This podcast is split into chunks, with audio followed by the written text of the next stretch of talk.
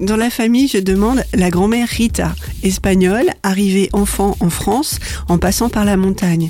Les parents, oncles, tantes, cousins, tous sont des figures plus ou moins hautes en couleur. Les fêtes, les colères, les bonheurs sont toujours bruyants, les grandes douleurs silencieuses. La petite fille reconstitue les générations en parcourant les souvenirs déposés dans la commode. Les femmes sont fortes pour mieux survivre aux bassesses et tromperies. La richesse est loin d'être au rendez-vous, le racisme souvent prédent, mais l'entraide est là. Toutes ces femmes ont en commun d'avoir cru en l'amour, pour le meilleur et pour le pire. Olivia Ruiz dresse un portrait vivant de toute cette micro-société, chants, rires, bagarres, réconciliation.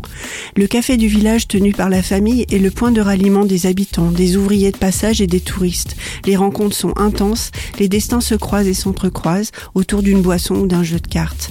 La commode au tiroir de couleurs d'Olivia Ruiz est un roman plein de vie à découvrir en poche chez votre libraire préféré ou dans votre bibliothèque.